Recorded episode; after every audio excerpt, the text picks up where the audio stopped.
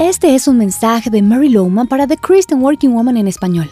En nuestra cultura de querer cada vez más y más está presente la creencia de que la plenitud y la felicidad solo llegan a quienes tienen muchas cosas y dinero.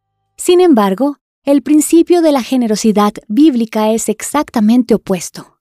¿Recuerdas la parábola en la que Jesús enseñó acerca del hombre rico que tuvo una cosecha abundante? Este hombre decidió construir graneros más grandes para almacenar el grano adicional que tenía, porque se dijo a sí mismo, tienes mucho grano, suficiente para muchos años. Toma la vida suave, come, bebe y sé feliz. Pero Dios le dijo, necio, esta misma noche te van a reclamar la vida. ¿Y quién se quedará con todo lo que has acumulado? Luego Jesús dio esta advertencia. Así le sucede al que acumula riquezas para sí mismo en vez de ser rico delante de Dios. Aquí Jesús nos está diciendo que demasiado éxito terrenal puede causar un fracaso espiritual. Si crees que tener más dinero es la solución a tus problemas, piénsalo bien.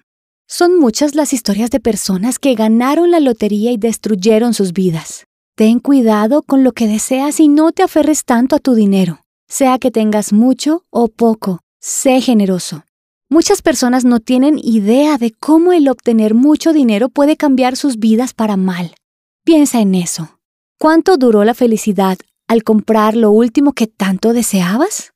¿Ese carro o la casa, el nuevo vestido o esas vacaciones costosas? Supongo que no duró todo lo que pensabas, ¿verdad?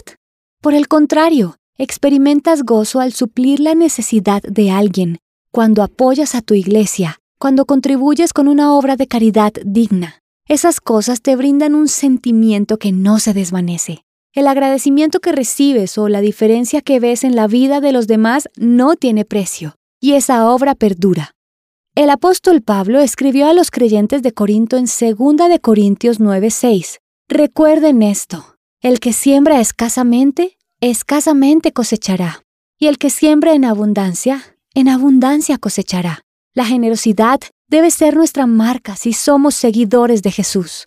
Por eso quiero animarte a aprender a ser generoso.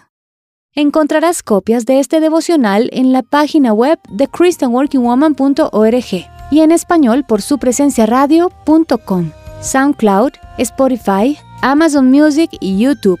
Búscanos como The Christian Working Woman en español. Gracias por escucharnos. Les habló Mariana Vargas.